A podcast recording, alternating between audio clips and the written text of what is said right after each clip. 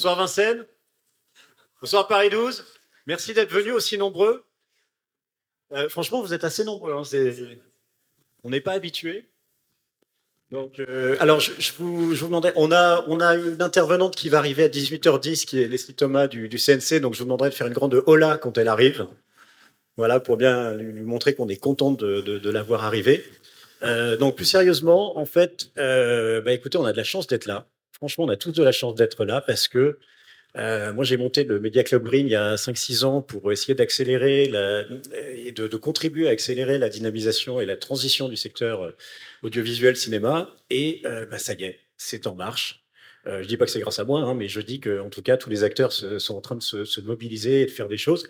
Et que surtout, euh, il va y le, le, vraiment notre industrie est sur le point de se transformer.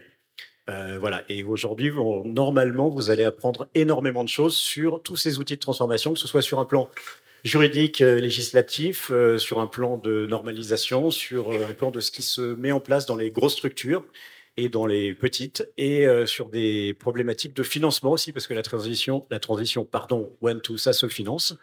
Voilà, donc toutes ces questions, on va les aborder. On a une heure, donc ça va aller très très très vite. Et pour même un petit peu comprendre euh, de quoi il s'agit. Euh, on a demandé à Thierry Geoffroy de, de l'AFNOR, euh, l'AFNOR qui est, comme vous le savez, une association loi 1901 euh, qui s'occupe de la normalisation en France. donc c'est pas l'AFNOR qui, fait les normes, les normes sont volontaires, mais les normes viennent de l'État. Et en revanche, l'AFNOR les élabore et, et en supervise et les contrôle, je crois. Voilà, je, pense que Thierry va pouvoir me corriger et je vais le laisser nous, nous présenter donc ce, ce, qui est en train de se préparer euh, et dans quel cadre on va être amené à évoluer. Thierry Merci, euh, bonjour à tous. Oui, l'AFNOR, euh, c'est effectivement une loi 1901. Ça fait des normes volontaires. Alors, comme on parle beaucoup de normes en ce moment, j'insiste bien sur le caractère volontaire, c'est-à-dire quand tous les acteurs se mettent d'accord pour faire une norme, et euh, ensuite l'appliquer. Il n'y a pas de norme AFNOR, il n'y a que effectivement des normes de l'État français, euh, puisque euh, quand l'AFNOR fait une norme, c'est une norme française, c'est-à-dire celle de la République française. Donc on m'a demandé d'intervenir brièvement sur compétitivité et attractivité quand la RSE est incontournable. Ben, moi, je ne vous parlerai pas de ça, je vous parlerai de quand la RSE est incontournable, elle vous offre compétitivité et attractivité. Euh, mis à part ce, mauvais jeu de mots et cette mauvaise entrée, euh, effectivement, qu'est-ce que c'est que la RSE euh, de nos jours La RSE, c'est la responsabilité sociétale des entreprises. Euh, vous en avez tous entendu parler. Euh, la définition est assez large. La Commission européenne l'a définie comme l'intégration volontaire euh, pour les entreprises des prescriptions sociales et environnementales dans leur activité commerciales et dans le cadre de leurs relations avec euh, les fournisseurs. En gros, pour faire plus simple, c'est euh, comment les entreprises intègrent le développement durable dans leur activité quotidienne et comment elles gèrent au quotidien les trois volets qui sont les piliers classiques du développement durable et donc de la RSE, à savoir euh, l'aspect économique, l'aspect social et l'aspect environnemental. Elle est également définie, si vous voulez une définition plus, générale et plus internationale, par la norme internationale qu'on appelle ISO 26000, c'est-à-dire en fait une norme qui est déterminée par l'ensemble des pays. C'est un peu l'ONU des normes volontaires. Cette norme détermine donne les aspects, les contours, les exigences, les périmètres, enfin le périmètre de ce que c'est que la responsabilité sociale ou sociétale, vous entendrez les deux mots, euh, dans le cadre des organisations et plus particulièrement des entreprises. On va y revenir. En fait, cette RSE dont on va parler, et, les personnes qui me succéderont en parleront certainement mieux que je pourrais le faire, elle est déjà bien présente. Elle est présente parce que la loi française, depuis euh, le 22 mai 2019, par la loi Pacte, et vous savez qu'on va avoir une loi Pacte 2, mais enfin, elle n'éliminera pas la loi Pacte, a défini un certain nombre de dispositions qu'on va retrouver dans les articles 1833-1835 du Code civil, qui sont des avancées certaines en matière de responsabilité sociétale des entreprises en élargissant, enfin en donnant le pouvoir aux entreprises d'élargir leur objet social et donc en intégrant ces notions de responsabilité sociale, environnementale et économique, et surtout en créant le statut euh, d'entreprise euh, à mission que vous allez trouver, c'est-à-dire en fait une entreprise dont l'objet social n'est plus exclusivement tourné sur le bénéfice en fonction de ses activités, mais qui intègre donc ces fameuses dimensions. Donc la loi a déjà bougé au niveau français. Ce qui est plus intéressant, et ce que je vais vous exposer euh, sur le schéma qui est là, c'est qu'en fait, au niveau des normes internationales, euh, et même euh, françaises et européennes, la RSE est de plus en plus cadrée et vous avez des avancées notables aux trois niveaux, donc au niveau national, au niveau européen de l'Union européenne et au niveau international, c'est-à-dire dans le monde, qui commencent à insuffler, travailler concrètement sur la RSE vis-à-vis des entreprises. Euh, j'en ai pris quelques-unes, il y en a beaucoup, et je ne voulais pas vous noyer sous une, comment vous dire, un catalogue absolument invraisemblable de normes internationales, tous plus extraordinaires les unes que les autres. Je vous ai simplement pris euh, quatre exemples qui peuvent vous donner euh, une illustration de ce qui se passe concrètement aujourd'hui. La première, si vous voulez, et si on commence, euh, parce que c'est peut-être la plus impactante, je pense que Canal Plus y reviendra, c'est ce qu'on appelle la directive CSRD, c'est-à-dire le reporting extra-financier, c'est-à-dire l'obligation dans quelques temps, qui va être demandée pratiquement à toutes les entreprises, d'avoir à rendre compte sur tous les progrès qui sont faits, toutes les actions qui sont faites, ce qu'on appelle les actions de durabilité, euh, en dehors d'un reporting purement financier. C'est pour ça qu'on l'appelle extra-financier. C'est une directive européenne qui va être transposée dans le droit français. Et donc, il va y avoir des obligations de démontrer, exposer, illustrer l'ensemble des sujet, à la fois en matière économique, sociale et environnementale, principalement environnementale, qui va être demandé à l'ensemble des sociétés et qui vont devoir communiquer très clairement euh, sur ces thématiques. C'est ça ne sera plus du volontaire, ça sera une obligation légale et elle sera étagée dans le temps en fonction de la taille des entreprises, mais tout n'est pas encore figé au niveau de Bruxelles. On a déjà des grands principes. Il manque un certain nombre de textes qui vont détailler les détails pour notamment, par exemple, les TPE et les PME. Ça, c'est la première illustration. La deuxième illustration qu'on peut vous donner au niveau français, c'est ce qu'on appelle le triple E. C'est-à-dire, en fait, la reconnaissance des entreprises qui vont être déterminées comme étant vertes. Et cette détermination n'est pas neutre car elle devrait ouvrir des facilités pour le financement, l'achat public et le fast-track administratif, c'est-à-dire en fait euh, une amélioration des conditions administratives des entreprises. Ce dispositif, qui va être une norme française qui va voir le jour d'ici euh, quelques mois, qui s'appelle Excellence environnementale européenne, donc vise, comme je vous l'ai dit, à définir ce que c'est qu'une entreprise verte, une industrie verte, mais va surtout s'intéresser au mix énergétique, c'est-à-dire comment faire reconnaître les entreprises qui consomment le moins d'énergie et le moins d'énergie fossile dans le cadre de leurs activités. Et évidemment, les industries cinématographiques sont concernées. Cette norme n'a pas vocation à rester purement française, elle deviendra normalement européenne sous un euh, temps euh, qui se situe à peu près à deux ans. Alors après, comme vous le savez, c'est peut-être un peu compliqué parce qu'il va falloir qu'on se mette d'accord avec euh, nos amis allemands, tchèques et polonais. Je dis ces trois pays parce que euh, c'est ceux qui consomment le plus euh, en matière d'énergie, le carbone. Et donc il faut qu'on trouve le moyen d'avoir une norme de reconnaissance pour les entreprises qui seront le même à même pardon, de produire sans un maximum de carbone j'ai souhaité aussi vous, parler. Alors, euh, elle sera évidemment volontaire, mais elle va de fait s'imposer dans le cadre des relations commerciales que les entreprises peuvent avoir soit entre elles, soit avec l'État. Elle ne sera pas comme la CSRD, elle ne sera pas obligatoire du fait d'un corpus à la fois légal ou réglementaire. Les deux autres dont j'ai voulu vous parler, c'est la fameuse ISO 26000, qui est en fait euh, bah, la norme internationale qui définit concrètement et qui donne les exigences concernant la RSE et leur application. Qu'est-ce que on fait quand on veut être conforme à la l'ISO 26000 lorsque on est une entreprise et qu'on se fait faire reconnaître comme oh, suivant euh, les, exigences telles qu'elles sont déterminées au niveau mondial. Cette norme va être révisée au niveau mondial d'ici euh, quelques temps.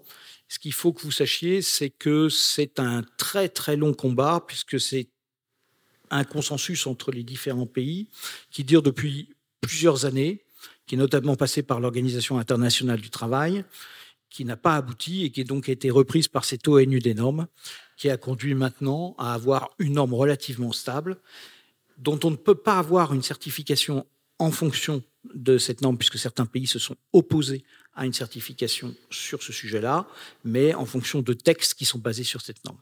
Et puis j'en terminerai également par euh, ce qu'on appelle les ODD, euh, que vous connaissez euh, peut-être, qui sont les objectifs de développement durable de l'ONU, et qui sont appliqués et dont 91% des entreprises du SBF, en fait le 440 beaucoup plus large, euh, utilisent pour rendre compte de leur action euh, en responsabilité sociétale, d'ores et déjà à l'heure actuelle. Et donc, vous voyez bien qu'avec tout ce cadrage, tout ce maillage de normes à la fois volontaires et pas volontaires, la RSE d'ores et déjà est présente et s'impose. Ceci n'est rien par rapport à la RSE telle qu'elle intègre les relations commerciales entre les entreprises, notamment dans le cadre des accords commerciaux, des contrats commerciaux entre les clients et les fournisseurs, dans lesquels vous commencez à avoir des clauses contractuelles relatives à l'engagement de votre fournisseur dans le cadre de la RSE. Autrement dit, vous avez l'obligation, quand vous êtes fournisseur, de fournir un certain nombre de garanties, d'avancer sur la prise en compte de vos activités dans le cadre environnemental et sociétal. Et ça fait partie intégrante à la fois des négociations commerciales et également euh, des négociations plus générales dans le cadre des relations clients-fournisseurs. Et ça, on le voit de plus en plus, et ça va de plus en plus s'imposer. Nous-mêmes, en tant qu'AFNOR, on est parfois sollicité à démontrer ce qu'on fait en matière environnementale et euh, sociale vis-à-vis d'un certain nombre d'honneurs d'ordre. On est ici à Paris sur le parc floral. Je me souviens qu'en matière de certification environnementale, selon une norme que je n'ai pas mis, qui s'appelle la 14000, on nous avait demandé quels étaient les engagements sérieux que nous prenions sur ces thématiques-là, faute de quoi nous n'aurions pas le marché de cette certification. Enfin, et pour illustration, je voulais vous donner deux exemples très concrets de, déclinaison RSE dans des endroits où on ne l'attend pas. Euh, pour vous donner le, une de thermomètre, une espèce, une espèce de situation très concrète de cette RSE qui n'est pas en voie d'émergence, qui est déjà bien présente et depuis un certain temps. Voulez-vous dire, par exemple, que le dernier G7 que la France a organisé, qui était à Biarritz en 2019, eh bien, ce G7, à la demande de la présidence de la République française, il a été certifié RSE.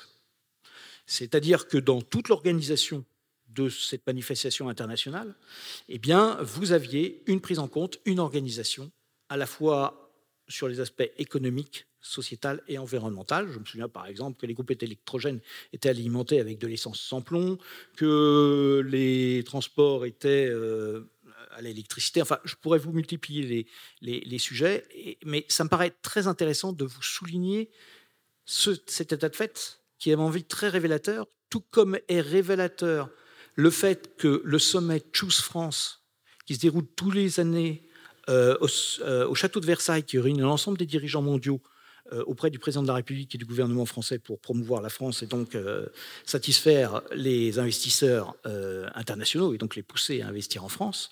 Donc là, effectivement, on est bien dans la compétitivité et l'attractivité. Et eh bien depuis l'origine, bien que ça soit au château de Versailles, avec les contraintes que ça représente, eh bien, c'est un événement qui est classé RSE. Les gens ne le savent pas, mais quand vous allez dans les coulisses, vous avez toute une série de dispositifs qui sont des engagements sociétaux et environnementaux.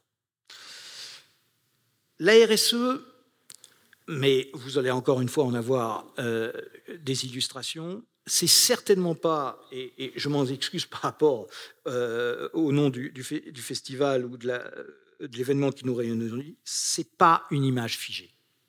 C'est un film. C'est-à-dire que c'est une trajectoire qui s'impose et qui va se matérialiser sur trois axes. Quand vous ferez de la RSE ou quand vous engagez dans la RSE, d'abord, il n'y a pas de niveau minimum. Tout le monde peut commencer. Tout le monde doit commencer, tout le monde doit se projeter, tout le monde doit avoir des actions. C'est n'est pas, si vous voulez, un club des happy few dans lequel vous pouvez rentrer qu'à partir d'un certain seuil. Non, tout le monde doit s'y engager. Et ce qu'il est intéressant de savoir, c'est que les normes internationales sur cette thématique-là, notamment les normes d'organisation vis-à-vis de la RSE, sont tous basées sur le même principe. Vous devez faire de la RSE. Mais faire de la RSE pour de la RSE n'a aucun intérêt. Vous devez avoir des actions efficaces et vous devez avoir des actions dans la durée.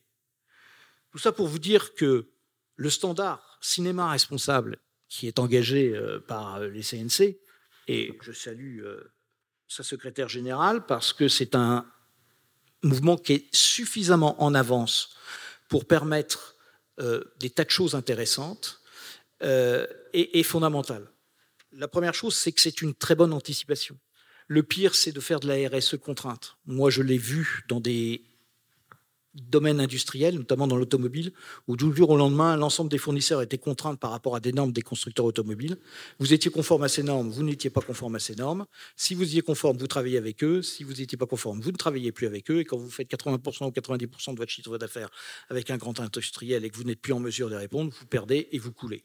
Donc je pense que cette, notion de, cinéma responsable, d'engagement de l'industrie cinématographique dans la RSE elle est très bien vue par le CNC du fait que c'est une très bonne anticipation. Il n'y a rien de pire que d'être soumis immédiatement à un dispositif auquel vous ne pouvez pas vous euh, échapper. Ce qui vous permet de vous adapter, ce qui permet d'adapter chacune des structures en fonction de son univers, de ses obligations, et ce qui permet surtout d'embarquer tout le monde et de ne laisser personne sur le bord du chemin. Je crois que c'est quelque chose qui va fondamentalement intéresser la totalité de vos professions, euh, que ça va se mettre au fil du temps euh, en place et que pour ça, c'est un mouvement euh, qui me paraissait intéressant de souligner. Nous, en tant qu'AFNOR, ayant une vision à la fois sur les aspects français, européens et internationaux, au vu de tout ce qu'on voit et au vu de tous les paramètres qu'on a, je peux vous dire que cette approche-là, elle est fondée elle est intelligente et elle est très bien pensée, et que ne pas y aller ou y aller trop tard, ça aurait été un désastre. Donc je remercie vraiment le CNC d'avoir pris cette, euh, euh, cet axe-là, cet engagement-là, et euh, évidemment nous nous tiendrons à ses côtés pour faciliter ce mouvement-là qu'on peut penser français, mais qu'on vraisemblablement aura à terme une dimension qui dépasseront les, frontières euh, purement nationales. Voilà, j'espère que j'ai tenu mon Thierry. temps. J'étais passionné, je me suis à peine rendu compte, on s'est fait piquer notre pupitre pendant. voilà, donc on a appris énormément de choses et pour, euh, discuter de la, justement de la mise en application concrète de tout ça, euh, et ben, donc je, vais, je vais inviter à nous rejoindre par ordre alphabétique Emmanuel Ananos, directeur des ressources humaines de Newen, du groupe Newen, et RSE, bien sûr. Maude Franca, euh, qui est directrice adjointe à la Caisse des dépôts et des consignations.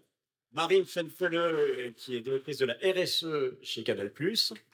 Et bien sûr, Leslie Thomas, qui est la secrétaire générale du CNC. Alors, euh, bon, bah, Thierry nous l'a, nous l'a bien expliqué et, en gros, pas. On va essayer, on va essayer de, d'avancer. On va avancer à pas, à pas de charge parce que. ah bah voilà, on a perdu la connexion. Bah voilà. ça marchait hyper bien à la répète pourtant. Je ne comprends pas. Euh, donc, en gros, si on synthétise, euh, les gros acteurs vont être soumis à des obligations et ça va rayonner sur l'intégralité du secteur puisque ces obligations, ils vont les faire peser sur tout le monde. Donc euh, voilà, des, Canal Plus qui est un de mes clients, parce que moi je suis un tout petit producteur d'une société de quatre personnes. Moi je ne vais pas forcément rentrer, en tout cas pas tout de suite dans le, dans le système de la CSRD, mais euh, Canal Plus va me dire, bah si, euh, nous on a des obligations extra-financières, donc tu vas, tu vas devoir te plier à ces, à ces, à ces normes, justement ces futures normes qui arrivent. donc c'est intéressant, je pense, de commencer par se poser la question, et on a la chance d'avoir donc deux gros groupes qui eux vont être soumis à, ce régime de la CSRD ou sont déjà soumis à ce régime de la CSRD. On a un diffuseur Canal+, on a un gros producteur euh, Newen. Euh, alors, du coup, donc je veux vous poser la question, euh, peut-être commençons par par toi, Marine. Est-ce que tu peux nous dire d'abord ce que c'est pour toi et pour le groupe Canal qu'une politique, euh, une politique RSE Ok. Euh, une politique RSE, c'est une, c'est, une formalisation d'engagement sur les enjeux sociaux et environnementaux qui sont liés à nos activités euh, donc une formalisation de ces engagements euh, par le groupe euh, pour s'engager, comme on l'a dit tout à l'heure, dans une trajectoire d'amélioration continue sur ces, sur ces sujets-là. Donc nous, on a décidé de l'organiser en trois piliers sur l'égalité entre les femmes et les hommes, qu'on appelait Et ta sœur, et ton frère pour la valorisation de la diversité et l'inclusion, et Et ta planète, évidemment, sur la protection de l'environnement. Génial. Euh, et comment est-ce que, du coup, euh, vous mettez ça en place? Alors peut-être Emmanuel, euh, pour, passer un petit peu la, parole. comment est-ce que c'est mis en place au niveau d'un groupe comme UN ces politiques RSE J'imagine qu'on n'est pas très loin en termes de, de plan d'action.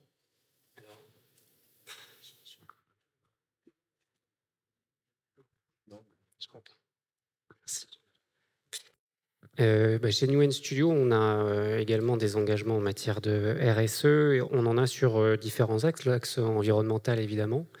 L'axe social, où effectivement on peut travailler sur des sujets tels que la diversité, l'inclusion, le partage de valeurs, la sécurité, la santé des collaborateurs, etc.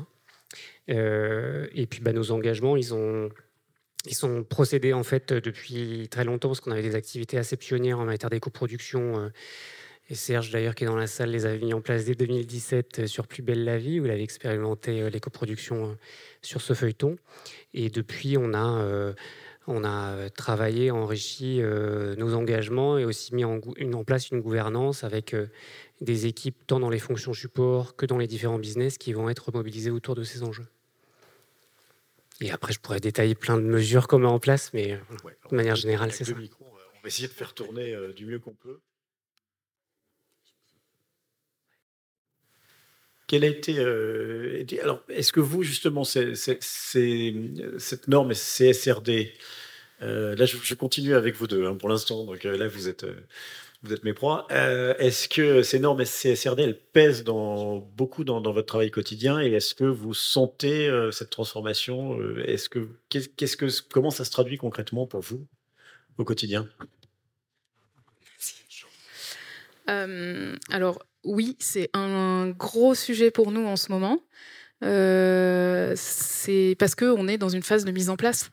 Euh, donc c'est un gros chantier de transformation pour euh, se mettre dans les clous de ce qui est attendu par la norme. alors sachant que nous, en plus, chez Groupe Canal, on en parlait, on, a une double marche à franchir. puisque cet enjeu CRCRD, il pèse sur la communication. C'est comment on va présenter tous nos risques, en termes euh, social et environnemental, mais aussi en termes euh, de gouvernance et d'éthique. Euh, et donc on a une double marche parce qu'on doit se mettre euh, à niveau pour communiquer, ce qu'on ne faisait pas jusque-là puisqu'on était dans le groupe Vivendi. Or, comme le groupe Canal Plus va sortir, ben, on, a, on a déjà cette, euh, cette marche à franchir, donc s'autonomiser là-dessus. Et ensuite, il faut qu'on se mette en conformité avec la CSRD. Donc là, on a un énorme chantier sur, sur ce sujet-là. Oui, ça nous occupe. Enfin, c'est pas mal. Ce qui est bien avec cette norme CSRD, ce que je voulais dire, c'est que ça structure vraiment très précisément les choses et ça donne une vision euh, globale de ce qu'on doit embarquer dans, une, euh, dans ce qu'on appelle la RSE, euh, qui avait des contours pas toujours très nets. Alors là, le cadre, il est bien posé et il est très complet. Donc eux, l'environnement, donc ça va être évidemment les plans de transition et les impacts climat, mais aussi tout ce qui concerne les, ressources et les impacts voilà, de consommation des ressources, de production de déchets. Euh, S, c'est euh, tous les aspects sociaux vis-à-vis de nos salariés, mais aussi attention à notre chaîne de valeur. Qu'est-ce qui se passe dans notre chaîne de valeur euh, vis-à-vis des, employés et en particulier chez les, fournisseurs. et G, c'est la gouvernance. La gouvernance, c'est l'éthique, la conformité. Donc, euh, tout ce qu'on a mis en place sur la lutte anticorruption, euh, sur le devoir de vigilance, et on va retrouver toutes les atteintes aux droits humains et à l'environnement qui peuvent être dans notre, euh, chaîne de valeur et d'approvisionnement.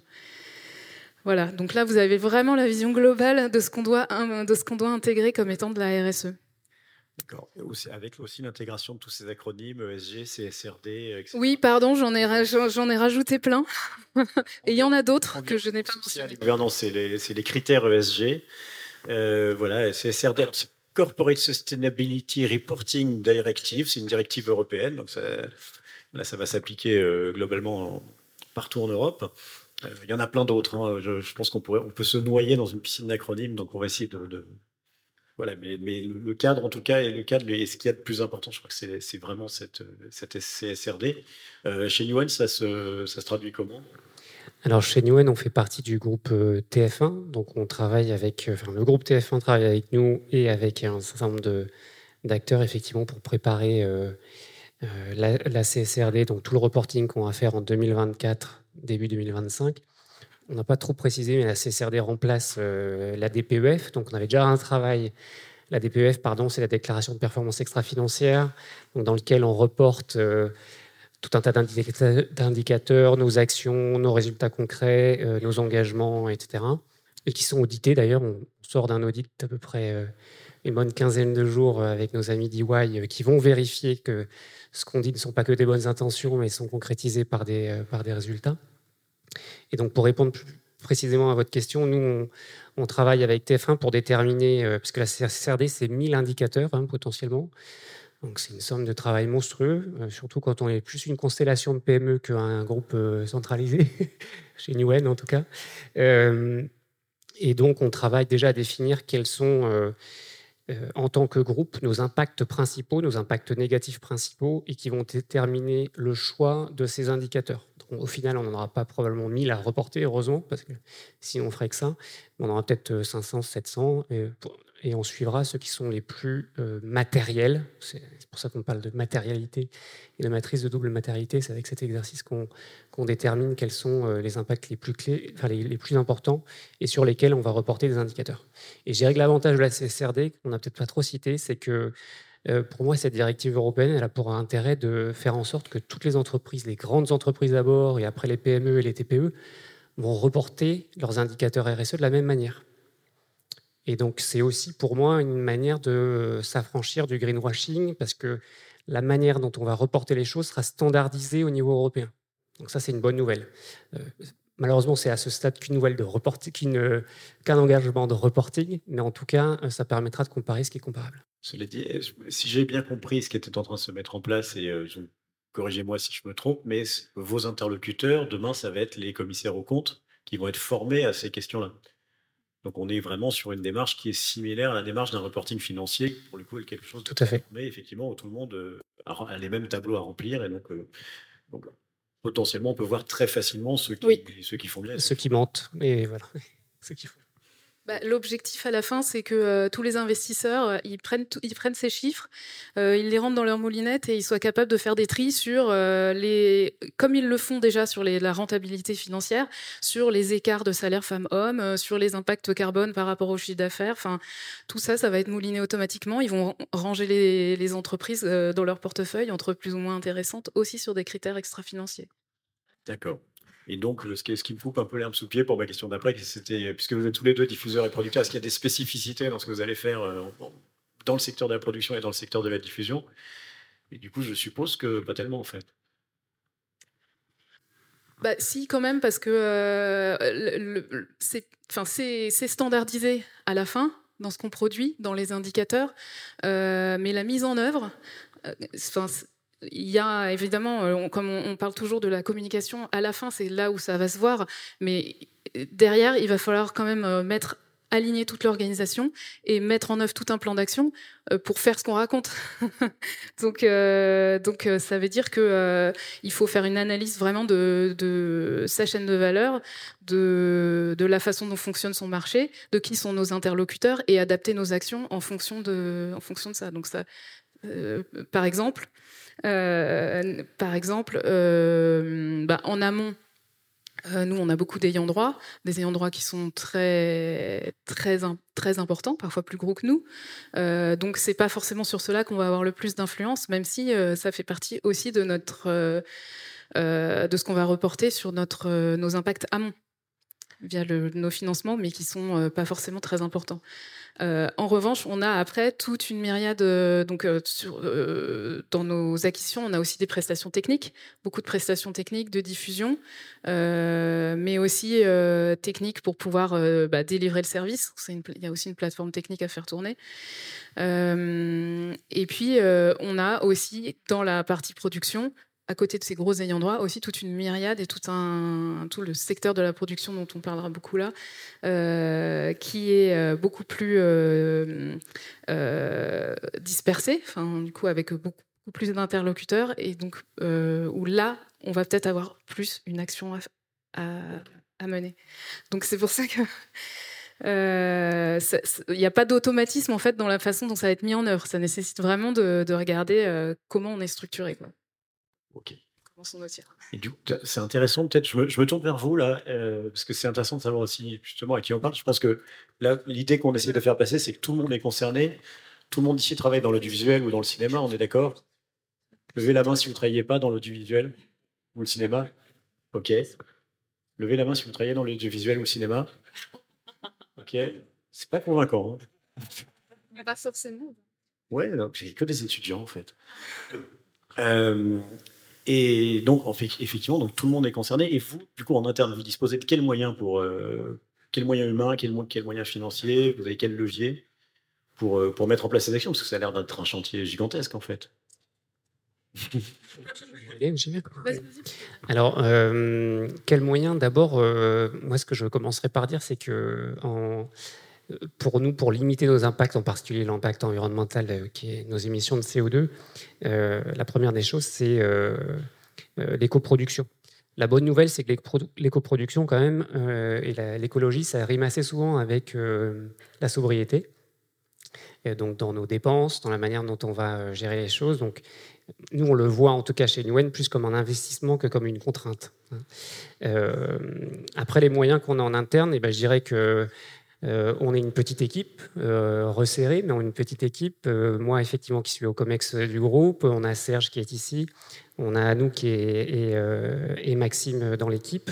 et puis surtout, on s'appuie sur un maximum d'équipes en interne. Donc on a créé un comité opérationnel Green qui réunit plus d'une vingtaine de personnes qui représentent toutes les fonctions, les achats, le juridique qui nous a aidé à mettre des clauses dans tous les contrats de nos auteurs, de nos producteurs, de nos réalisateurs pour justement qu'ils adoptent cette démarche d'éco-production, qui respecte une charte d'éco-production. Euh, on a euh, évidemment l'informatique, parce qu'on peut avoir quelques chantiers de, euh, numérique responsable, probablement moins gros que les vôtres, parce que vous, vous avez, comme TF1, toute une partie sur le streaming qui va être très consommatrice ou très émettrice, si je puis dire, de CO2. Et puis après, en termes d'autres moyens, on décline aussi beaucoup de formations, parce que l'idée, c'est que plus on est à faire de la RSE, plus on aura un impact sur l'entreprise. C'est pas juste une petite équipe de quatre dans un groupe potentiellement de 2000 qui va réussir à faire du changement. C'est si on arrive à mobiliser tous les acteurs en interne et à travailler aussi avec nos parties prenantes, euh, avec Oprod, avec euh, le CNC, avec euh, d'autres associations, par exemple de CUT ou autres, qui peuvent être mobilisées sur ce type de sujet. Je ne sais pas si ça répond à peu près à la, question. Je, peux juste insister sur euh, le fait que euh, c'est hyper important de s'appuyer sur la coopération. Et c'est aussi pour ça qu'on était allé euh, dans EcoProd et qu'on a poussé à ce qu'il devienne une association. parce que ben, on est tout un secteur à vouloir avancer dans le même sens et il ne faudrait pas qu'on fasse plein de fois le même travail. Donc l'idée, c'était de pouvoir fournir des outils, des, des réponses et de pouvoir guider euh, bah, en fait nos interlocuteurs euh, sur euh, ce chemin de l'éco-responsabilité. Donc on a construit avec EcoProd des feuilles de route, le cadre d'un label, ce qui fait que maintenant, quand on se tourne vers un producteur, on, sait, en fait quelles sont nos exigences. Elles sont, bien claires et positionnées.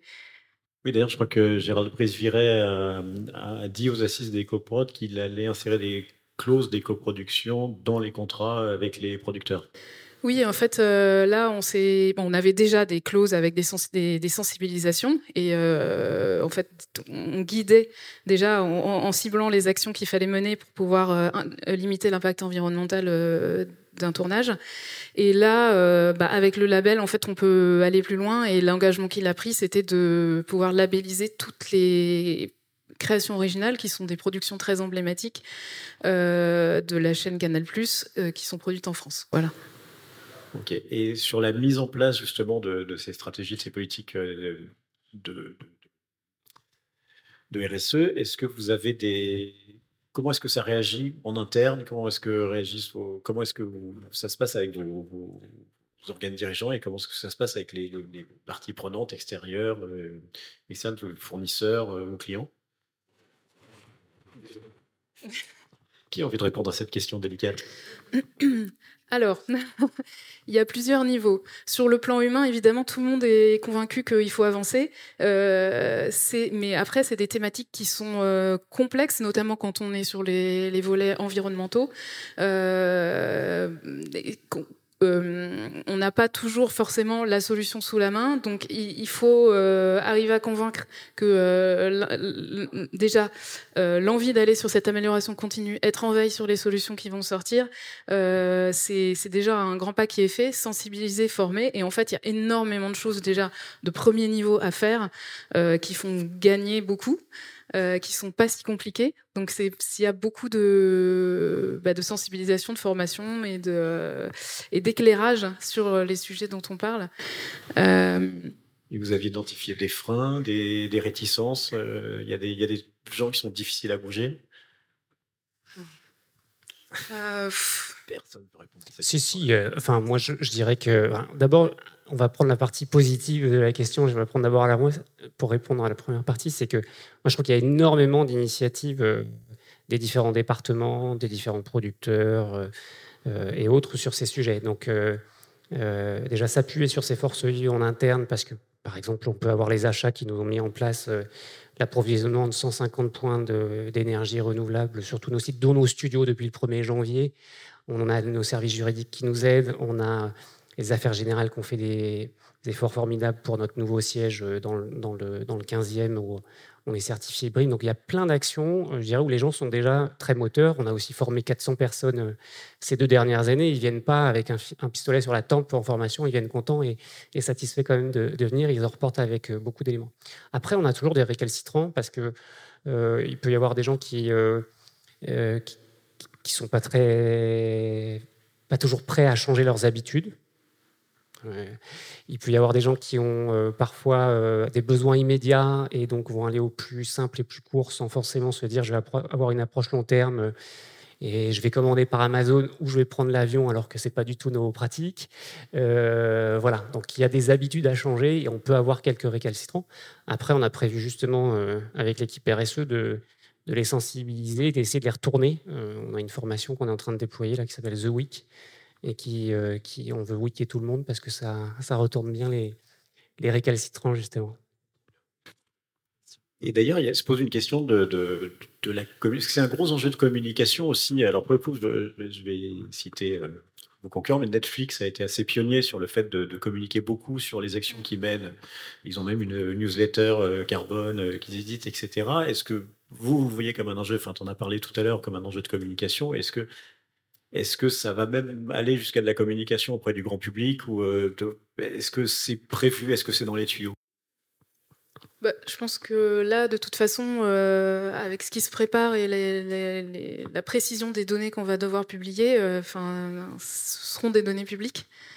donc après, il y a, enfin, je pense que c'est toujours aussi des opportunités quand on fait quelque chose de chouette, euh, de pouvoir. Euh, enfin, c'est pas temps pour le revendiquer que aussi pour euh, donner une bonne nouvelle, je trouve. Donc, mais bon, c'est. Je peux pas dire qu'il y a une stratégie de fond sur exploiter les, engagements RSE pour en faire de la communication, en tout cas. Non, pour nous, c'est plus. Enfin, en tout cas, la communication, ça vient peut-être après en, périphérique, ce qui nous importe d'abord, c'est de se dire euh, qu'on doit être au rendez-vous de, de l'éco-production, on doit limiter nos, impacts, et que si on n'y est pas, euh, on sortira du marché. Je pense que clairement, aujourd'hui, les diffuseurs, qu'il s'agisse euh, des plateformes, des chaînes, etc., ont un niveau d'exigence croissant. heureusement, nous, on a, anticipé, on a été pionniers sur beaucoup d'actions, mais on sait que si demain, on n'y est pas, on n'aura pas certains marchés. Donc on ne veut pas se retrouver dans le cas de Kodak qui n'a pas vu le tournant du numérique arriver et disparaître. Donc voilà, on le voit d'abord comme un avantage, pas comme un avantage compétitif, mais aussi la nécessité d'être au rendez-vous. Bon, nickel. Mais effectivement, parce que c'est ce que, disait Thierry en introduction, on a, il y, a un train à prendre. Là, il est, il est en train de passer et, effectivement, il y a, une, prime à ceux, qui vont s'y mettre maintenant. Alors d'autant plus, et là je me tourne vers Maud Franca, qu'il y a des, financements en ce moment qui arrivent pour financer la transition et que donc c'est bon à savoir parce qu'on n'est pas. tu, fais une petite présentation que j'ai synthétisée je te, laisse un peu parler. il y a beaucoup de choses qui ont été dites déjà, donc je ne vais pas redire, mais euh, aller euh, plutôt à l'essentiel. C'est vrai que bon, la Caisse des dépôts est un établissement euh, financier qui soutient le développement économique et, des territoires, et on est depuis très longtemps un, acteur de la finance durable, et on a intégré depuis assez longtemps déjà les critères ESG dans l'ensemble de nos métiers, notamment liés au financement. Et euh, notamment, on a développé des expertises qu'on met aussi donc euh, au bénéfice de nos partenaires et de ceux qu'on accompagne. Alors, dans le cadre cinématographique et audiovisuel, c'est vrai qu'au départ, c'est pas, je veux dire, c'est pas une, priorité ou un axe stratégique Caisse des dépôts. En revanche, euh, c'est vrai que sur l'activité sur fonds propres, on, investit beaucoup euh, dans, euh, dans, dans, ce qui va être plutôt les salles de cinéma, dans la rénovation, enfin tout ce qui est les bâtiments, les murs, l'investissement immobilier. Et là, évidemment, nous, on est un acteur assez, euh, on a un acteur majeur aussi de la transition énergétique, hein, parce qu'on va, on va, on va mettre 100 milliards d'euros sur 5 ans euh, sur ces enjeux. Et donc, dans toutes nos offres, enfin, on verdit tout, euh, mais voilà, c'est vraiment des convictions. par rapport à ce qui s'est dit là ce soir, je trouve que ce qui est important, c'est de voir que, en effet, il sera très très vite plus compréhensible qu'on fasse pas ça. Donc c'est même plus une question, j'ai envie de dire, de, de deux ans ça va être très rapide en fait. Et en fait, euh, aujourd'hui, être moderne, c'est être euh, RSE. Je pense qu'on va vite devenir ringard si on n'est pas euh, dans cette dynamique parce que ça veut aussi, ça montre un certain nombre de valeurs sur lesquelles, en tout cas, la société ben, qui vient est très attachée. Et donc, je pense qu'aujourd'hui, face à ce qui nous arrive tous, enfin, on est obligé d'être dans. Vous parlez de communication, mais c'est plus que ça. C'est-à-dire qu'on est dans une prise de conscience collective qu'il faut y aller et que ceux qui y vont pas, euh, voilà, c'est quand même par rapport à à la collectivité, euh, en tout cas un problème manifeste. Donc je pense que ça c'est très important et nous, en tout cas en tant qu'investisseurs et financiers, on a intégré ça euh, dans l'ensemble de nos, de nos métiers et on accompagne nos, nos, nos, partenaires euh, sur ces enjeux. Alors on est, comme je vous disais, on accompagne le cinéma sur la partie plutôt, donc sur fonds propres sur la partie plutôt immobilière, donc rénovation énergétique des bâtiments, etc., les salles de cinéma. Et là où on a, on a plutôt, un, on a vraiment, on accompagne les acteurs du cinéma, c'est dans le cadre de nos activités sur mandat. On est l'un des opérateurs de euh, la stratégie euh, d'accélération des industries culturelles et créatives France 2030, qui est pilotée par le secrétaire général à l'investissement, étroitement avec le ministère de la Culture. Et, euh, et, donc, on a deux dispositifs qui sont dédiés euh, donc à ces filières audiovisuelles et cinématographiques. Il y a l'appel à projet Grande Fabrique de l'image qu'on pilote avec le, CNC. Euh, donc qui est un appel à projet qui est clôturé, mais que je voulais citer parce que c'est important en fait pour la filière. Euh, on a on a soutenu donc 68 candidats. donc 11 studios de tournage, 23 studios numériques et 34 studios, enfin, projets de formation. Euh, avec euh, un enjeu évidemment euh, de faire doubler les capacités de tournage, mais surtout aussi de développer les infrastructures qui soient vraiment au standard, les meilleurs standards du marché international, que ce soit en de, de, de construction, d'équipement, mais aussi de stratégie environnementale. Dans le cahier des charges, on avait vraiment mis justement comme critère très important la stratégie environnementale. Donc tous ces projets ont mis en place des stratégies. On a fait un très gros travail avec le Euh, justement pour optimiser ces stratégies. Euh, et on voit en fait ce que ce programme nous a enseigné, c'est que, euh, ce qu'on s'est dit hein, ce soir, c'est que en fait c'est une stratégie, c'est assez long. Il faut il faut s'y mettre le plus tôt possible parce qu'il y a différentes dimensions. en plus, quand on est voilà entre un studio ou un petit un producteur, les enjeux ne sont pas les mêmes, mais ce que je veux dire, c'est que euh, y a quand même différentes dimensions. Il peut y avoir, quand on est studio, la dimension euh, d'éco-construction, euh, l'éco-production, mais après, il y a la dimension aussi de tout ce qui est logistique, et après aussi le volet formation. En fait, on a, on a toutes ces dimensions. Ça demande, comme vous le disiez, une organisation à, mettre en place et donc une, stratégie, une trajectoire à définir avec l'ensemble de, pour l'ensemble de l'entreprise, mais aussi pour l'ensemble de ses partenaires et de son, écosystème. Donc, ça prend du temps. Et donc, le message, en effet, qu'on nous, on a, c'est vraiment il faut y aller le plus tôt possible. Vous l'avez dit aussi, il faut y aller le plus tôt possible. Et puis, et puis il faut y aller le plus tôt possible. Et je veux dire, là aujourd'hui, on a des opportunités justement de financement public, euh, donc il faut y aller maintenant parce que ça coûtera beaucoup plus cher d'y aller plus tard. C'est-à-dire que là, vraiment, tout est favorable, tout est au vert. Vous avez le CNC, tout le monde euh, essaye de, justement de, de, favoriser euh, toutes les initiatives. Euh, et on sent déjà qu'on a passé un cap. C'est-à-dire que euh, voilà, sur les premiers euh, appels à projets, on était très ouvert sur tous les projets. Maintenant, on est beaucoup plus exigeant déjà. On est beaucoup plus exigeant sur l'ambition des projets, sur sur l'effet de levier que ça va créer, sur le cofinancement. Enfin voilà. Donc, je veux dire, plus tôt vous vous y prenez, mieux c'est. Et puis là, vous avez des opportunités de financement. Donc vraiment, si si si j'avais quelque chose, à, la raison pour laquelle je suis venue ce soir, c'est vraiment pour vous dire allez-y maintenant, euh, c'est vraiment important. Euh, et euh, vous serez gagnant si vous y allez maintenant plutôt que, plus tard. Alors, ben, justement, rentrons un peu là-dedans parce qu'il y, a, un appel à projet qui est en cours qui s'appelle Alternative Verte, qui est la deuxième vague d'un premier appel à projet qui a été clôturé. Il est, indiqué là. Donc, première vague où la, Caisse des dépôts a investi 10 millions d'euros.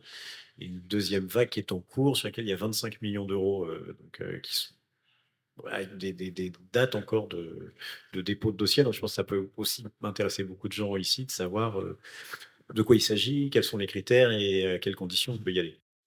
Oui, tout à fait. Donc, Alternative r 2, c'est euh, donc 25 millions d'euros. C'est ouvert jusqu'à, c'est un appel à projet qui est ouvert jusqu'à euh, décembre 2024, donc la fin de l'année. Il y a encore, il y avait un premier retrait en juillet 2023. Là, il y en a un prochain en mars et il y en aura un dernier en décembre 2024.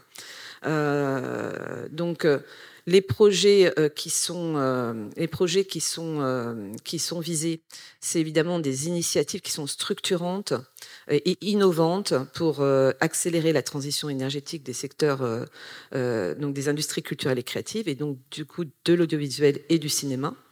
Euh, on a eu dans Première Alternative Vertin, on a eu quelques beaux projets. Pour vous donner quelques exemples qu'on a financés, on a financé une ressourcerie cinéma, on a financé euh, des, euh, des, studios nouvelle génération bas carbone, on a financé des, des, data, centers bas carbone. Donc vous voyez, c'est aussi bien de la solution numérique que de l'organisationnel, de l'innovation de modèle économique aussi. donc on a, on a vraiment, par exemple, on a euh, voilà, ça c'est à peu près les projets qu'on a financés dans Alternative Verte 1 dans le secteur. Euh, dans le, Alternative Verte 2, c'est le même type de projet, mais en même temps, il y a tout ce qui est euh, calculateur d'empreinte carbone. Et là, on veut des projets qui soient structurants pour la filière, qui soient surtout aussi fédérateurs, c'est-à-dire que on ne financera pas X projets, chacun faisant son projet. Il faut que justement il y ait une, fédération d'acteurs et qu'il y ait une, convergence en fait et, que l'ensemble des acteurs convergent pour pouvoir définir ensemble leur propre outil qui soit adapté évidemment à leur secteur et à leurs besoins.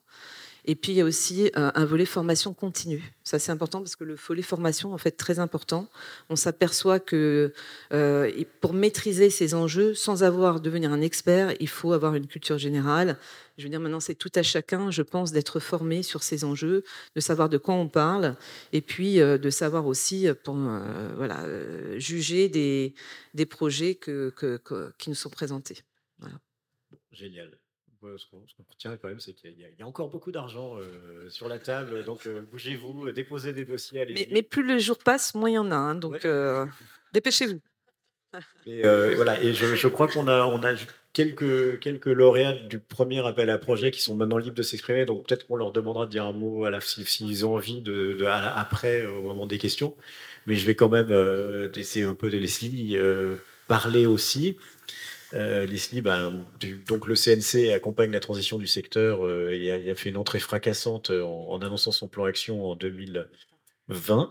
et je, pense que on va, on va pas s'étendre très très longtemps sur le plan action parce que je crois que est-ce que quelqu'un dans la salle n'a pas déjà euh, n'est pas familier avec le plan action, n'a jamais entendu une, présentation de non, pas toi. Voilà, donc tout voilà, tout le monde est à peu près au courant. Donc euh, obligation de rendre des bilans carbone pour les producteurs, euh, des, tout un plan sur le, les, salles de cinéma aussi, voilà, qui, ont été accompagnées. donc ça, on le sait. En revanche, ce qui est très intéressant, c'est justement ce qui se parle, ce qui se passe au niveau de la l'élaboration de la, norme, de la future norme, qui va être euh, le standard, euh, le standard auquel euh, finalement on va être tous être soumis, même si ce sera, volontaire, mais on n'aura pas le choix. Pour, synthétiser un peu, qu'est-ce, qui est en train de se passer et quels sont les quels sont les, tas de chantiers. Les grands enjeux. Euh, je, fais la question et la réponse. Euh, euh, non, juste rappeler dans la continuité de ce qui vient d'être dit par, par chacun que le plan action du CNC, c'est pas juste l'éco-conditionnalité des aides, c'est la mesure la plus structurante, mais on a quand même tout un travail d'analyse, d'étude pour pouvoir alimenter un observatoire de la transition qui nous permet d'objectiver les situations euh, que peuvent connaître euh, les studios de tournage, les salles de cinéma, euh, les différents secteurs. En ce moment, on est enfin en train de finaliser une étude sur la comparaison entre le projecteur laser versus le projecteur à lampe. Enfin voilà, on essaye vraiment de mener des études qui vont nous permettre et qui vont permettre à la profession de comprendre d'où elle part. Et ça, c'est un point fondamental. Le deuxième aspect, c'est la formation. Donc, je dirais rien d'autre que ce qui a déjà été dit. Euh, euh, la formation, elle est fondamentale. Les partenaires sociaux, euh, les professionnels ont, des actions exemplaires en matière de formation, notamment formation continue. Et le choix qui a été fait au niveau du CNC, c'est plutôt de se positionner sur la formation initiale. J'y reviendrai pas. Effectivement, vous en avez tous entendu parler. sur la partie éco-conditionnalité des aides, c'est vrai qu'en 2023, le choix qui a été fait, ça a été de, faire une mise en place progressive d'une nouvelle conditionnalité des aides euh, publiques euh, du CNC, notamment pour les aides à la production. Et donc l'objectif a été de demander enfin d'imposer aux, producteurs de fournir un double bilan carbone, un bilan prévisionnel, un bilan définitif, sans obligation de résultat, puisque c'est pas le résultat qui nous intéresse à ce stade, c'est la trajectoire et la stratégie que chacun d'entre eux ces producteurs, sont en capacité de mettre en œuvre pour pouvoir justement limiter les impacts. On fait le pari que d'une prod à l'autre, les impacts vont forcément être réduits parce que il y a un phénomène d'acculturation de la part des professionnels, que ce soit au niveau des décors, que ce soit au niveau des transports, que ce soit au niveau de l'énergie utilisée pour le tournage, euh, du catering. Enfin, chacun va petit à petit avoir des bons réflexes et du coup euh, véhiculer cette culture euh, de, de, pratiques professionnelles qui sont responsables et durables. Et donc ça, c'était une étape euh, extrêmement structurante, mais on s'arrête pas là, puisque avoir une, une, une, production responsable et durable, c'est pas juste comptabiliser l'impact carbone, c'est aller bien évidemment au-delà et c'est pour ça qu'on s'est engagé, en parallèle des initiatives qui ont été euh, portées euh, par EcoProd ou par Sequoia sur, euh, sur la définition de label. Nous, on s'est engagé avec la DGMIC et avec l'AFNOR sur la définition d'un référentiel AFNOR SPEC qui vise donc à donner des outils aux professionnels, aux producteurs, pour pouvoir appréhender ce que peut être une espèce de mode d'emploi, pour pouvoir appréhender ce que peut être une, une production durable et responsable, avec trois niveaux d'engagement qui vont bien évidemment être de plus en plus euh, engageants. Et, c'est la démarche qu'on a initiée euh, cette année, enfin l'année dernière, je sais plus, c'était quand? L'année dernière, oui c'est ça, l'année dernière. Oui, la journée était un peu longue, donc je ne sais plus trop où on est en termes de date. Euh, et donc l'année dernière, on a initié euh, cette, euh, cette démarche. L'intérêt de cette démarche, en tout cas pour moi, c'était fondamental, et la DGMIC et l'AFNOR étaient complètement alignés avec le CNC sur ce sujet, c'est que c'est quelque chose qui se construit, qui se co-construit avec les partenaires sociaux et des acteurs, des référents, des, experts historiques. donc c'est intéressant aussi de s'engager dans cette démarche-là, et ça participe du processus d'acculturation et d'appropriation de ces enjeux-là.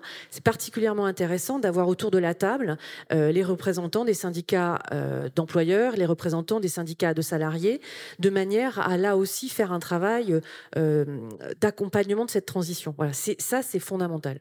Ce qui est fondamental, c'est que c'est vraiment les acteurs du secteur et les, les acteurs concernés qui eux-mêmes sont en train d'élaborer la norme qui va les concerner demain. Tout à fait. On n'est pas dans, sur une espèce de transcendance d'un truc qui va nous tomber sur le coin de la, de la tête euh, et fait par des gens qui savent pas ce que c'est que nos métiers. Oui, et puis, et. Et puis qui serait verticale. Donc là, on est vraiment à l'endroit d'une démarche horizontale. Et cette démarche horizontale, elle participe aussi des enjeux euh, CSRD. C'est-à-dire que des enjeux de gouvernance, des enjeux de- d'éco-conception, des enjeux de partage sur la conception font partie de ces critères qui sont euh, fondamentaux. D'accord, donc il y a plein de groupes de travail qui sont en marche, qui sont en train de réfléchir euh, et d'écrire. Oui, 130 personnes euh, mobilisées. Et donc, on a fini les groupes de travail vendredi dernier. Euh, voilà. Et donc, euh, là, maintenant, on passe à la phase. euh, et merci aux contributeurs, parce que franchement, tout le monde a été extrêmement mobilisé, et certains plus que d'autres. Mais bon, ça, c'est c'est le jeu de la co-construction. Et on espère pouvoir faire, enfin, diffuser le référentiel avant l'été. Ben merci. Alors le temps passe très très vite quand on s'amuse, mais alors du coup moi j'aimerais beaucoup qu'il y ait, euh, vous avez vu depuis le début, j'essaie de vous entraîner, que soit un peu interactif, euh, j'aimerais vraiment qu'il y ait des questions. Là aussi on a tendu une perche aux, gens qui ont eu euh, le bénéfice de- des alternatives vertes, si vous voulez en parler, levez la main, exprimez-vous, voilà, on vous donne des micros. Qui veut parler? Monsieur? Bonjour. Donc en effet, euh, excusez-moi, Mathieu Delahousse, donc cofondateur avec Charlie ici présent de Flying Sequoia. Euh, on a eu la chance euh, de bénéficier en effet du premier volet Alternative Verte et ça a été un énorme tremplin pour nous parce que c'est un tremplin qui nous a permis de de, passer d'une idée, d'un projet, j'allais dire d'un petit projet euh, qu'on avait à ce moment-là, euh, qui était un projet d'accompagner euh, les projets, justement, les projets individuellement dans leur démarche, et qui était déjà à cette époque-là une démarche RSE, donc au-delà de l'environnement, l'intégration des enjeux sociaux, d'inclusion, de diversité, mais aussi de biodiversité, etc. Et on était très ciblé euh, à l'échelle des tournages, c'est de là d'où on vient et c'est ce qu'on connaissait. Et, euh, et euh, la démarche alternative verte nous a permis déjà en y répondant de nous structurer. Ça a été, on a énormément appris en répondant à ce projet-là et on pensait pas que déjà juste la réponse nous structurerait autant. Et ensuite, bah, grâce au financement, on a pu passer d'une démarche à l'échelle du projet à une démarche structurante à l'échelle en quelque sorte du, secteur, notamment en remontant à l'échelle des groupes et en arrivant à faire en sorte que toutes ces informations à l'échelle du projet remontent à l'échelle des groupes et qu'en effet, euh, les impacts carbone, ça existait déjà à l'époque, le CECO2 existait, on l'a mis euh, en cohérence avec les attentes du CNC pour le conditionnement des aides, mais on l'a adapté aussi. Euh, et les enjeux RSE, on a pu les faire remonter à l'échelle des groupes et permettre comme ça aux groupes de définir des trajectoires, ce qui a été, euh, ce qui a été évoqué, euh, de pouvoir faire en sorte de sortir du côté prototypal d'un projet et de comprendre qu'il y avait des possibilités de trajectoire à faire et que de projet en projet, des directions pouvaient être prises. Donc, donc cet investissement nous a permis de prendre énormément de hauteur sur ce qu'on faisait et d'intégrer d'autres parties prenantes euh, au, niveau de, au niveau de ces enjeux. Donc, euh, donc ça a été très structurant pour nous et euh, je l'espère pour, pour le secteur. Euh, donc merci beaucoup pour, pour ce soutien euh, qui, était, qui a été précieux. Merci. Une réaction? Non Non, mais en tout cas, euh, je pense que pour le 2, en tout cas Alternative vers 2, ce qui est important aussi, ce que vous disiez, c'est que c'est- ça favorise, il faut avoir de l'ambition en fait. Parce que là, on, est sur un- une deuxième phase où, comme je disais, on est un peu plus exigeant parce que alors, le vôtre était, euh, c'était des, projets, euh, tous les projets qu'on a choisis étaient importants. Mais là, on demande aussi d'avoir vraiment une action fédérative, euh, notamment sur les calculateurs enfin, d'empreinte carbone, c'est de, de pouvoir justement fédérer un maximum les acteurs de la filière. Oui, je crois qu'il y a- y, y plusieurs choses. C'est qu'il faut, il faut fédérer beaucoup d'acteurs et il faut qu'il y ait une potentialité. que ça- que ça Qui a un impact sur la filière qui soit. Voilà, voire au-delà. Oui. Parce qu'il y, a- y probablement des solutions qui se dessinent qui permettent aussi de, qui pourront servir à d'autres acteurs. De, parce qu'il y, a- il y avait un, un cycle, encore un acronyme qui était ICC, qui sont les industries culturelles et créatives, dont on fait partie, mais on n'en est qu'un petit bout. Parce qu'il y a aussi euh, la danse, le ballet, euh, le- le- le- les arts euh, plastiques, etc. C'est très large. Et au-delà de ça, même, il y a probablement des solutions qu'on peut imaginer nous qui peuvent servir à d'autres gens. Alors, attends, je voudrais juste rajouter quelque chose en complément. Moi, ce que je trouve particulièrement intéressant sur l'appel à projet alternative verte, c'est qu'il y a effectivement des enjeux de mise en réseau et surtout de réplicabilité. C'est-à-dire que les logiques qui sont mises à l'œuvre pour le secteur audiovisuel, il faut qu'on voit comment elles peuvent éventuellement infuser sur le spectacle vivant ou, ou sur d'autres secteurs de, du champ culturel. Et puis surtout, ce qui est vraiment, enfin, génial, je ne vais pas le dire autrement, quoi. Enfin, c'est de voir l'inventivité et l'audace des porteurs de projets qui sont quand même capables euh, de venir chercher certes du financement public, mais qui nous surprennent à chaque fois quant à, leur capacité à inventer des nouveaux modèles euh, qui sont des modèles responsables et durables. Donc moi, c'est j'ai la chance de pouvoir participer à cet appel à projet et je trouve que c'est extrêmement instructif de voir comment les professionnels n'ont pas attendu euh, la Caisse des dépôts, le CNC ou les institutions publiques. Ils sont porteurs d'innovation dans ce domaine-là et merci. Enfin voilà, moi j'ai envie de leur dire merci. C'est sûr et, et surtout, euh, c'est en fait, c'est les aider dans, dans justement leur donner l'opportunité euh, ce que vous disiez d'aller aussi un petit peu plus loin que ce qui était permis. Euh, c'est un accélérateur, en fait, euh, de projet. Merci, la Caisse des dépôts. Merci. Merci l'État, merci, merci tout le monde, c'est collectif. Bon, Paris 12, Vincennes, est-ce que vous avez des questions? Parce que quand même, il y a, il y a on, est, on est dans un moment, voilà, une question là.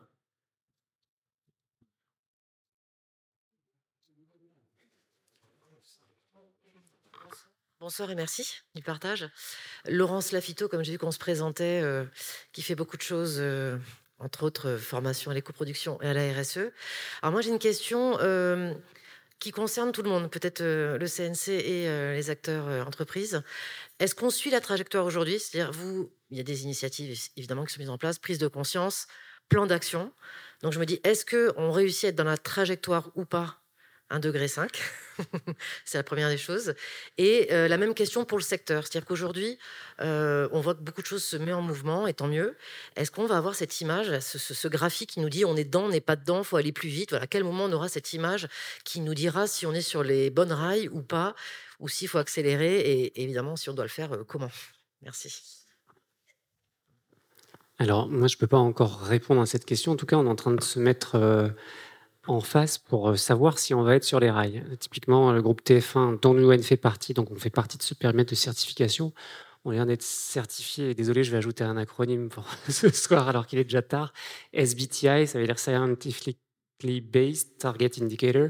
Et donc, euh, dans ce cadre-là, on va être capable de mesurer. Enfin, ça montre que notre démarche de mesure de notre empreinte carbone est effectivement estampillée euh, d'une approche scientifique solide et qui va permettre euh, effectivement de vérifier qu'à un certain horizon, celui de 2030 dans un premier temps, euh, on entre dans les objectifs de l'accord de Paris, sachant qu'on est plutôt sur du, notre objectif de 1,5 degré et un engagement, désolé, je vais être encore un peu technique, mais qui est plutôt un engagement en valeur absolue. Donc, j'ai n'importe quoi, si on fait 100 000 tonnes aujourd'hui d'émissions, demain on en fera 70, c'est notre engagement de réduction en valeur absolue, même si notre croissance, c'est-à-dire notre chiffre d'affaires, de manière organique euh, augmente. Voilà, pour répondre un peu à cette Et au CNC, vous avez fait quand même pas mal d'études justement sur le, sur le bilan du secteur? Oui, alors justement, pour pouvoir répondre à cette question, il faut déjà euh, documenter le point de départ, c'est-à-dire d'où on part, euh, d'où l'intérêt de cet observatoire de la transition écologique et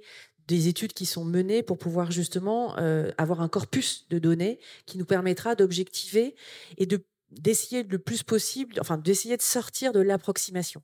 Ça, c'est un, chantier qui pour nous est extrêmement euh, important. Donc c'est le chantier qu'on mène avec l'ensemble des études qui sont qui sont portées par par le CNC. Euh, après, il y a une difficulté indéniable, c'est qu'on est sur une économie du prototype. Euh, c'est difficile euh, de fixer des objectifs euh, théoriques pour une série, un docu, un film d'animation, un long métrage, un moyen métrage, un court métrage, alors qu'aujourd'hui, on n'a pas encore suffisamment de, bonne compréhension des enjeux. Donc tout ça avance de concert, c'est-à-dire aussi bien documenter la réalité de la situation du secteur, former les professionnels, que ce soit en formation initiale ou en formation continue, pour qu'on ait justement les bons réflexes et qu'on change certains usages professionnels, et puis euh, fixer des objectifs progressivement. Voilà. Ce qui est important, c'est pour qu'il y ait une une adhésion aussi à cette démarche-là, parce que c'est une conduite du changement qui n'est pas simple. Moi, je comprends très bien qu'il y ait des professionnels qui considèrent que ça vient perturber leur travail au quotidien. Et je, l'entends. Donc, il faut qu'on soit tous conscients qu'on doit accompagner et que ça va, il va y avoir des moments d'accélération à certains moments, puis des moments plus stables, et puis encore des moments d'accélération. Et, l'objectif, c'est effectivement de répondre euh, à ce qui a été pointé, c'est-à-dire euh, la neutralité carbone à échéance de 2050 avec des paliers.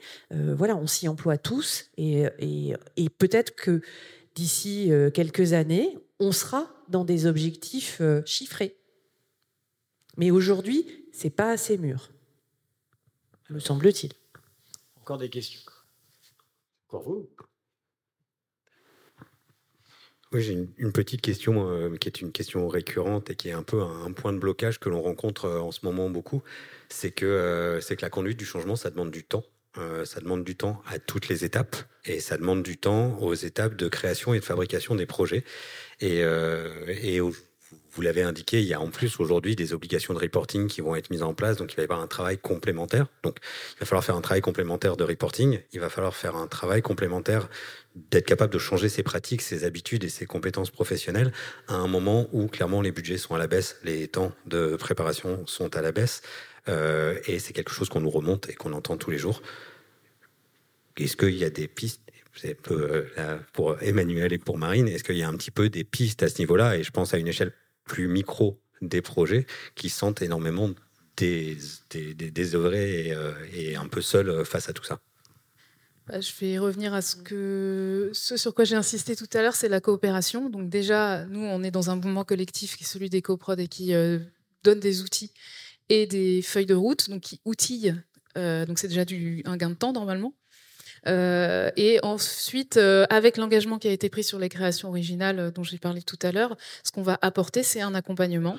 Et on va rencontrer toutes les productions à qui on demande cette labellisation pour redescendre ce référentiel, voir avec elles ce que ça veut dire, comment ça se traduit concrètement et s'assurer que c'est bien tenu. Donc là aussi, c'est un engagement humain.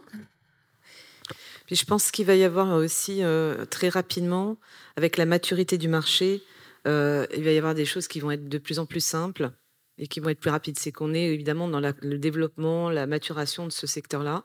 Donc c'est toujours un petit peu plus dur pour ceux qui, qui sont là au début. Et après, évidemment, une fois que c'est mature, euh, c'est plus simple, les organisations sont en place, les solutions. Euh, donc donc c'est un peu dans cette période-là. Par ailleurs, euh, par rapport au financement, ça peut aussi donner, comme on le disait tout à l'heure, euh, en fait un atout. Euh, c'est-à-dire que si vous arrivez, en fait maintenant l'objectif c'est de valoriser par rapport à des financeurs, ils iront plus sur des projets comme les vôtres que sur d'autres projets, parce que ça, ça, a une valeur et on est en train de mettre en place, nous. et c'est pour ça que c'est pas simplement de la communication. En fait, le reporting, faut pas le voir comme un, comme un, voilà, le subir, c'est, c'est pas non plus que de la communication, c'est de la valorisation. En fait, la valorisation extra-financière. C'est-à-dire qu'on a, on sait toujours valoriser le financier, mais l'extra-financier, comment le valoriser? Ça a de la valeur et il faut savoir formaliser ça. Donc c'est aussi ce travail qu'il faut faire et pour les, pour les, vous aurez davantage accès au financement euh, en faisant ces démarches. Euh, et donc voilà, c'est un cercle un peu vertueux. J'ajouterais juste un élément aussi, c'est que euh, au-delà de la formation en général sur les coproductions, ce qu'on essaie de faire, c'est de former aussi nos producteurs euh, dès les stades de l'écriture. Euh, parce que dans la manière dont vous allez penser une série, une fiction, même un documentaire, un animé, peu importe, l'écriture a forcément un impact sur ensuite votre logistique, votre restauration, vos décors, vos transports, euh, etc. Et donc, euh, si vous prenez le sujet de l'éco-production à la racine, au moment de l'écriture, au moment de la partie éditoriale, ça peut aussi servir beaucoup. Leslie, il y avait une... Oui, ok. Oui, euh, Odile Levasseur, moi j'ai une question à vous poser, c'est par rapport à euh, la formation des dirigeants, parce qu'il est très intéressant de former les techniciens euh, sur des, normes hein, qui sont, oui, effectivement discuter, que ce soit au niveau des coprods ou des remontées du terrain.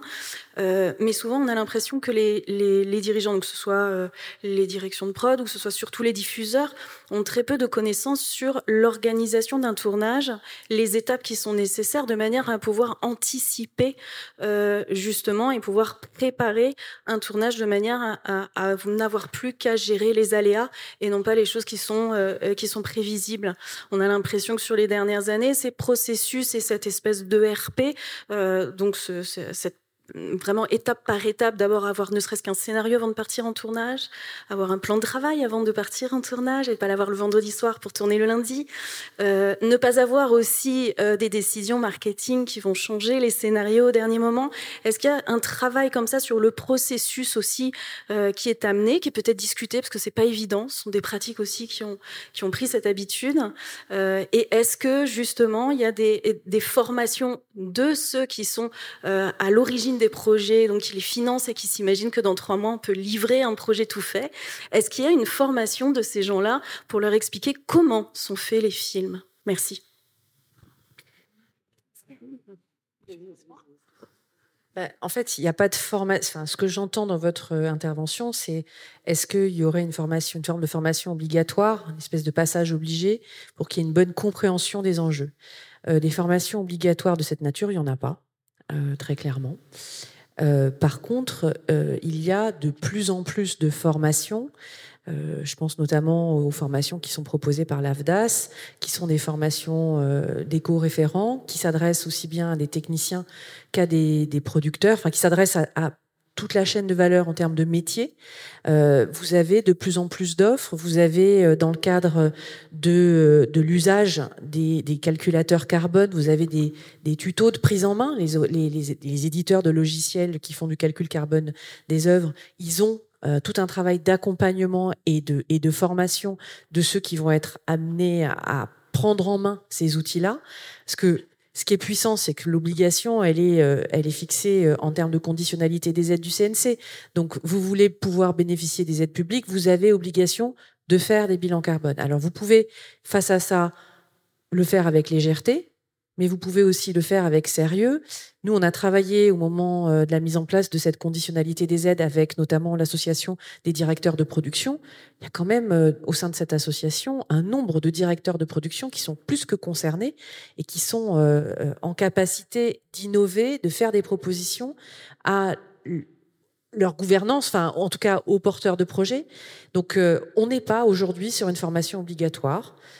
Voilà, ça ne veut pas dire que c'est définitif. Ce que je vous dis, c'est qu'aujourd'hui, effectivement, pour répondre très précisément à votre question, on n'y est pas. Maintenant, il est clair que les financeurs, que ce soit les financeurs publics ou les financeurs privés, que ce soit les commanditaires que sont les chaînes, euh, pour ce qui est euh, des programmes audiovisuels, enfin, vous avez de plus en plus une sensibilité à ces questions-là et donc des exigences qui sont euh, fixées, qui vont inciter et pousser chacun d'entre nous à se former parce que on n'aura pas trop le choix quand un groupe comme Canal+, TF1 euh, euh, disent bon ben voilà, vos quand, quand, Canal+ dit euh, sur les créations originales, on a des exigences avec des contreparties durables et responsables.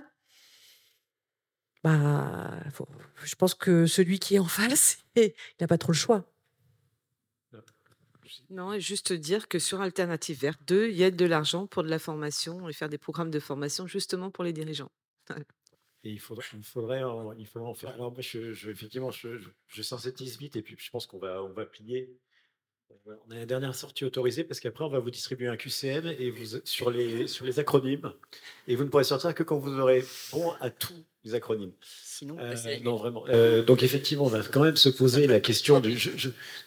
c'est vrai que je suis le seul ici à être présenter les petits producteurs, euh, voilà, mais c'est vrai que tout ça, ça risque à un moment, euh, on va nous imposer des nouvelles normes, et c'est vrai que les budgets sont pas à la hausse, que ça soit du côté du public ou du privé, et qu'à un moment, ça peut devenir un, un motif d'étranglement. Il y a une vraie question qui se pose là-dessus, qui est pas résolue, mais voilà, euh, on est content qu'elle se pose parce que aussi en tant que producteur et producteur indépendant, on est aussi très content de s'engager et de, contribuer au changement et à la dynamique du secteur. Euh, il y a des formations. Alors aucune formation n'est obligatoire de toute façon, à part la formation contre les violences sexistes et sexuelles pour les producteurs. Mais sinon, euh, il y a... et tout le monde. Voilà, mais, euh, mais demain, euh, il y, a- il y a des formations pour les dirigeants qui existent, il y a des, des- des formations, les associations comme la Convention européenne, euh, de- les conventions des entreprises pour le climat, la CEC, qui proposent d'accompagner les dirigeants, pas les dirigeants de notre secteur forcément, mais les dirigeants de- d'entreprises pour tracer des feuilles de route euh, pour euh, justement euh, aller dans, le sens d'une transition durable, parce qu'on disait qu'effectivement tout à l'heure, la transition, elle doit être, elle doit être sincère et puis elle doit être durable. Donc, c'est- il se pose des vraies questions et c'est vrai que si les dirigeants eux-mêmes ne sont pas conscients de la, réalité de ces enjeux, et s'ils ne le font pas, bah, ça, va, ça va être plus dur pour les organisations de suivre. Euh, donc voilà, je pense qu'on repart d'ici avec. euh, Enfin, moi, je suis, je suis quand même très content de savoir qu'il y a une vraie transition qui est en marche, que les, que les groupes audiovisuels, que les pouvoirs publics, euh, que les représentants des pouvoirs publics sont, sont impliqués dans ces transformations. Euh, c'est comme disait Thierry Geoffroy en introduction, c'est un processus constant. C'est pas, c'est pas une image, c'est un film. On est, on est au milieu du film. On est peut-être juste au début du film. Voilà. Et euh, donc, on va pouvoir euh, aller au générique de fin. Et euh, donc, je remercie. Je vous remercie d'abord d'être venu. Euh, c'est nombreux. Je, vous remercie, tous les intervenants de cette table ronde. Euh, je vous demande de les applaudir. Merci. Et je vous souhaite à tous et toutes une très bonne soirée.